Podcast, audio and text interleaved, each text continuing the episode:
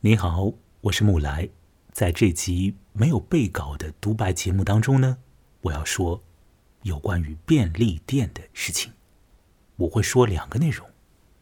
首先，我要讲到一个真实的情况，那是在几年以前的某个呃萧瑟的秋天，我走在北京的主要的大马路上，走着走着，感到这个心里啊实在是不痛快极了。走到边上的一家便利店里，买了一瓶红酒。然后呢，我和那位长相还是有点帅的店员，北京当地的一个店员，因为他讲的这个话听上去就是这个京腔京味很浓的。我和那个店员呢打了一丁点儿的交道啊。你看我讲到这儿都要用儿化音啊，我平时是发不出儿化音的。我要说说我和这个店员的。一丁点儿的交道，呃，你是不是也会经常性的出入便利店呢？如果你生活在城市里面，那肯定是这样的，因为那里头太便利了。这个便利店里呢，提供各式各样的东西，呃，有没有可能他也会提供给你一些温暖你心里的东西呢？啊，等一下我来谈啊，而后。我要来说一个文章，那么这篇文章的标题呢，各位听听看，是有一些怪怪的，叫做“便利超商也是我的好朋友”。便利超商啊，这是什么啊？就是便利店呀。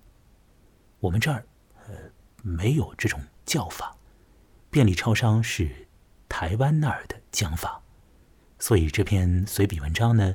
是有一个台湾人所写的，在这次录音的这个主要的部分，我要把这篇我觉得有点妙的随笔文章呢，完整的读一读。在这个随笔文章当中，会有一位呃都会女子，呃，她的生活应该来讲是比较的孤独的。你换种方式来讲呢，也可以说是比较独立的啊，啊，她是单身的。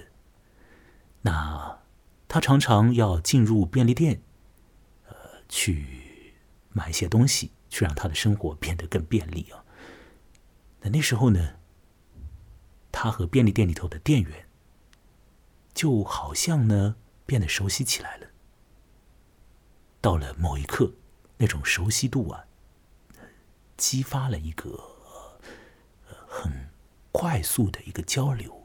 这个交流里面呢，甚至于出现了一些假的东西，但是这种假的东西呢，又是呃如此的有一些温柔的一面，呃，很有意思的一篇随笔文章，讲到了都会人的那个孤独的状态和便利店的关系，便利店店员和你的一些小小的沟通。好了。我现在呢，先要来呃，把这个话题拉回到我自己的身上啊。某年的秋天，我到北京去了，我要上那儿呢去找一个网友。那个网友呢，在呃不止一年的时间里面呢，就是和我还常常有一些热络的这个手机上面的这个交流。我很想去。看看他啊，那甚至于看完之后呢，还想象中啊可以发生一些什么样的呃精彩的事情啊啊，比如说像是 One Night in 北京啊之类的那样的事情啊，想要发生一下啊，对方说也可以发生啊，可以发生，你你来啊，可以啊，那我就很快乐，就去了。结果呢，因为一点点的这个时间上的对不上啊，突然之间就。搞得不可开交啊！我和他就搞得不可开交。那你要说我情绪呢，可能是比较失控啊。那时候我这个人常常是情绪有点问题，这个我要呃以后要更加去学习，去呃让自己的情绪啊处于一个平稳的状态啊。那反正那个时候就心里很不痛快。那对方呢，好像也进入了一个呃不知怎么样的一种。这个处境里，我后来是了解到，就是当时的时候，他家里正好有一位亲人呢，就是进医院，突然之间进医院，所以他肯定也是非常的急躁。那么就怎么样了呢？就是本来说好的，我跑到北京要去见他的，结果这个见面就就没有了，就没了。那所以呢，我就极度的难受啊，非常难受。我走在这个北京的大马路上，北京的马路往往要比上海的马路啊显得宽敞一点。走在那马路上，这个冷风吹过来，呃，倒是也没有到要要要这样去抖的那个地步啊。但是呢，心里头真是呃一颤一颤的。于是呢，就走进一个便利店，我想去买一瓶酒啊。那当然，这个酒。会让情况变得更加的不可控，会让这个情绪更糟。可是那个时候就是什么事情都做不了，就想买一瓶酒啊，所以我就进便利店买了一瓶红酒。那买的呢是那种就是你可以立即旋开那个酒瓶的那个呃瓶口的，不是那种木塞型的螺纹的那个瓶口的，很容易一拧你就可以喝了。但是对瓶吹啊，这个姿态太不雅了，我不想这样干呢。我就和这个店员说。要不你给我一个一次性的杯子行不行？好了，这时候这个店员呢，他看着我，他开始讲，呃，这个北京的这种腔调的话，我是学不来的。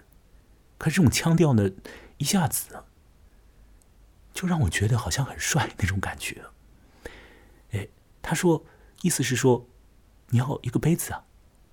你为什么只要一个杯子？我当然给你两个喽。哦，我当然给你两个喽，就是那种，好像那一刻啊，那一刹那，我就是他的很好的朋友一样，那种，你怎怎么可能要一个啊？我为什么只给你一个？肯定给你两个呀，这个意思啊，他就给我两个，两个悲剧放在我的面前，那个状态呢，有一点更加悲剧了，是不是？本来就很孤独啊，给我两个杯子啊，有一刹那，我真的想和他说。那我就给你倒一杯，你拿那个杯子去喝一杯好了，余下来的我跑到外面去我自己喝。可是呢，这个话到嘴边呢，又哦，又消失掉了，又飘掉了。所以我就拿着那两个杯具走出去，跑到马路边上，坐下来，在那里呢，独自的倒酒，在这个杯子里面倒一点，在那个杯子里面也倒一点。马路上一个人都没有看我。呃，那我也没有盯着任何人看，所以，我竟然就在路边把这瓶酒咕噜咕噜的就喝掉。那余下来发生了什么呢？也是一些事情更加失控了，我也呃不想去回想了，只是想说，那在便利店里的那个过程呢，你很孤单，你跑到一个便利店里面，马路上有点冷的。便利店里面就有空调啊，那便利店里面的这个光啊是很亮的，各式各样的东西都摆得很整齐的，而且呢，这个便利店呢就是有一个什么状态呢？就是呃，你跑到这家是这个格局，跑到另一家呢，这个格局呢也差不了多少，甚至里面卖的这个东西啊，好像也相仿佛啊。当然，上海的便利店和北京的便利店里头的那个供货肯定有点不同，对吧？呃，包括便利店的品牌也不一样。可是，就是那种气氛，就让你觉得哇，有一点呃，有一点点的这个安慰你，你有点想就待在里面，就就多待一会儿吧。但是这个也也不行，里头也没有桌椅，有的便利店是有的，那家没有，所以我还是出去喝的。那这个店员和你讲话的时候，那种感觉，哇，真是突然之间有那种什么感觉，就是普天之下皆兄弟的感觉啊。当然，那个感觉呢，稍纵即逝。不过呢，有那种感觉的那一刹那，现在想起来，好像是那整一个北京之行里面的一个慰藉之一。那次北京之行里面只有两个慰藉，一个就是和那个店员，另外是因为那次行程，我和另一位在西藏的工作的一个朋友，就是我和他有了联络的，但是。那位朋友呢？后来，呃，我和他的那个有些烦恼事也挺多。那反正我要学习怎么样和朋友相处，这对我来说也一直是个呃，一直是个要学习的事情，要用呃呃具体的具体的行为去让自己改善一些，某些方面要改善一些的事情啊，就是因为我自己的一些问题啊，呃，好像有时候和人相处的时候会触发一些误会啊，或者会把一些呃。情绪呢，就是突然之间激发，这个不太好啊。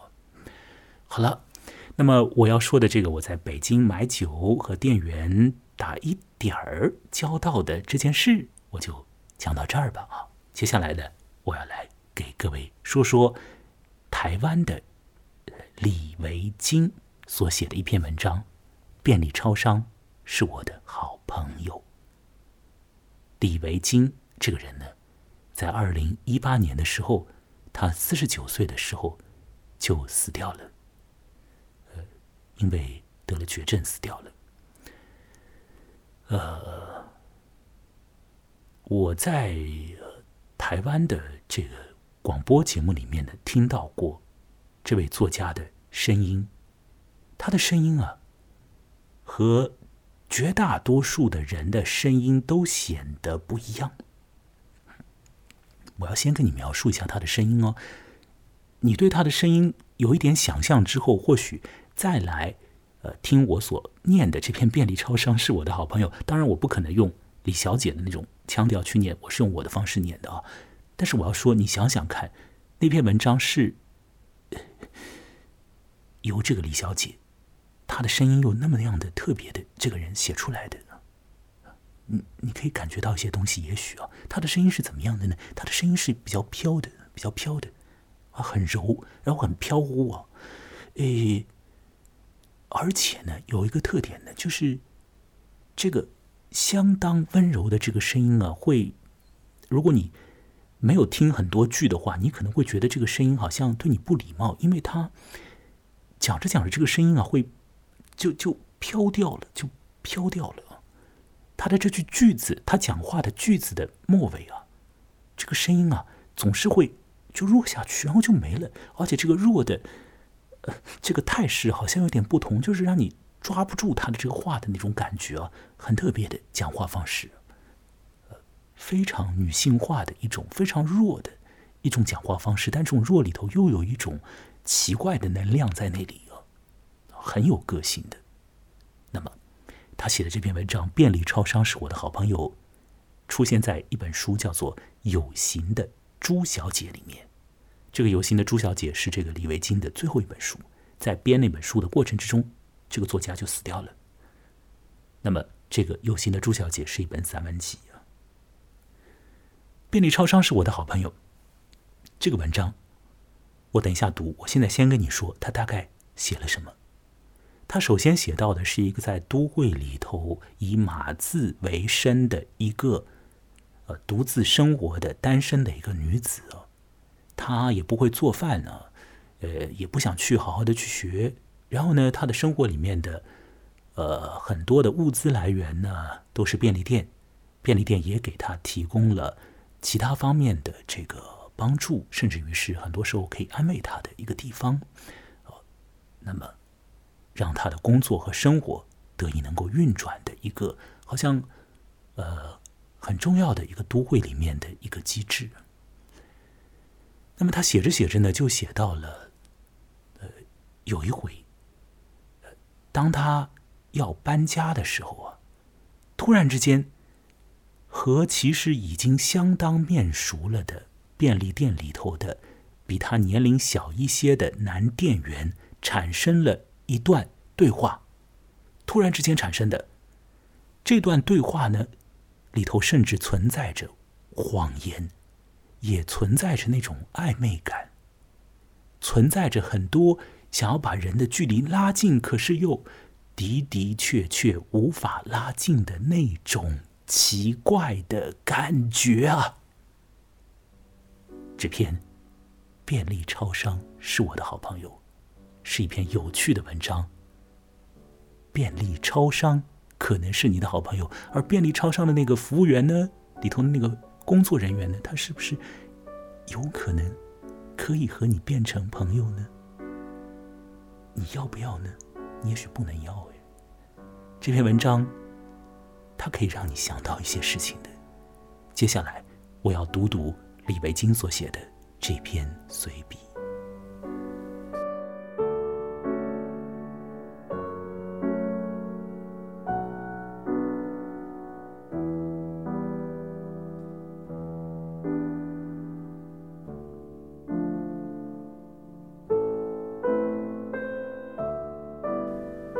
前阵子，一家文学刊物约了几位作家进行野餐专辑，要作家带着自己制作的食物，坐在草地上铺好格子方巾，交换食物，谈秋天与文学。我忐忑的像小朋友，因为在烹调食物这方面，我的等级就和宿舍男生差不多。多数时候，只是把自己想吃的所有食物。全放在一个锅中煮成汤，或者想吃青菜的时候，就买一大堆炒成一盘什锦。基本上，我的能力就差不多是把食物弄熟而已。我告诉自己，不煮菜，厨房就比较干净。不少人想象作家、艺术家应该比较讲究生活品味，那肯定是错误的。像我这样一位生活在都会的写作者，生活就和都会中成千上万上班讨生活的小明差不多。每天工作到了点，出门吃个午餐，回来继续。当然，我也羡慕那些四处旅行、写美食点评的作者，但我没办法，又因为实在太过懒惰，有时候就算想去餐厅正式好好的吃顿饭。却因不想出门，反而在沙发前的地板上躺着不动，仿佛和自己的饥饿感作战。想到要换衣、坐车，还要定位，饥饿就不算什么，继续躺着不动。我每天最习惯的就是蓬着乱发，穿夹脚拖下楼去旁边的便利超商买零食，买各式各样的。饭团与炸鸡球。我偷偷对刊物主编说：“其实我比较适合文学与便利超商特辑，而不是优雅的秋日野餐特辑呀。”我觉得便利超商是都市单身女性的好朋友。除了可以缴水电、影印、叫计程车，还有许多具体市政。每天早上我都去买咖啡。尽管许多朋友抱怨那里的咖啡品质不好，但我就是每天端着那淡淡的咖啡热热喝下肚，看着匆忙的上班族买早餐赶上班，我好像在吸收人气，开始一天的生活，让总是独自在家写字的自己，仍然有着与都市人群律动有点关联的感受，因为每天都去便利超商，早班晚班人员都混得熟。只要我踏进门，他们就问要拿铁还是美式。不忙的时候还会加上一句：“今天你化了妆，要出门吗？”看我又是夹脚拖体育裤，便说：“你到底是做哪行的？为什么这时候还不用准备上班？”连我家人都没这么互动频繁温暖。我常打不开罐头。力气不够或掌握不到窍门，每次死命用汤勺敲打或隔着毛巾用力转，还是打不开。身为单身女性，这真是令人十分心酸的时刻。明明十分想吃，近在眼前却搞到脸红脖子粗手疼，就是吃不到。这时候，我便拿着那可恶的罐头下楼，走到便利超商。很有礼貌，举起罐头对店员说：“我需要你的帮忙。”柜台后，不管是弟弟还是大叔，连一句话也不用说，伸手接去，一转就开，再默默还给我。有一阵子，我住在木栅小社区，社区中心就是一家便利超商。有时候我想写作，却什么也写不出来，常常夜半沮丧。电视已经无感，觉得活着一点也没有存在感。我有时候受不了了，会半夜在破旧棉衫外直接套上大衣，穿拖鞋走到便利超商买咖啡，站着翻看零食与面霜。有时站在便利超商门口看街灯。值夜班的便利超商小弟，因为常看见我，有时候会请我吃卖不出去的茶叶蛋，还会聊两句。一阵子后，我打算搬离那个小社区，向便利超商那个小弟要纸箱。他问我：“你要搬走了？”我点头说：“嗯。”他帮忙找了两个纸箱，要我晚点再去。也许还有其他纸箱。他问：“我以后见不到你了吗？”我会回来看你的。我充满感情。好，你一定要来看我。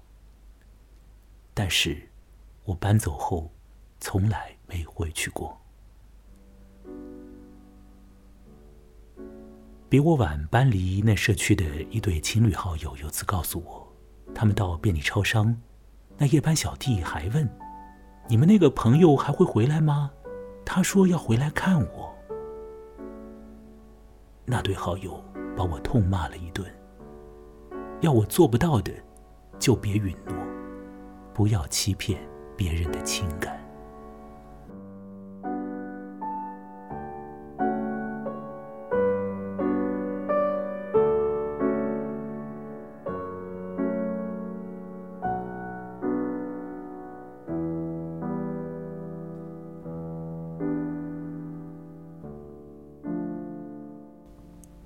已经把《便利超商是我的好朋友》这篇随笔给读完了。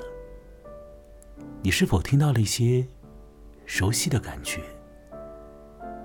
是不是在里头有一些让你感动的东西，或者让你觉得遗憾的东西，或者有一些就是那样，在都市里面就是那样，只能如此的一些状况？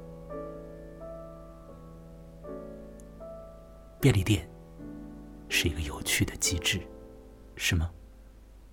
是这样的。那这次节目呃就要进行到这儿。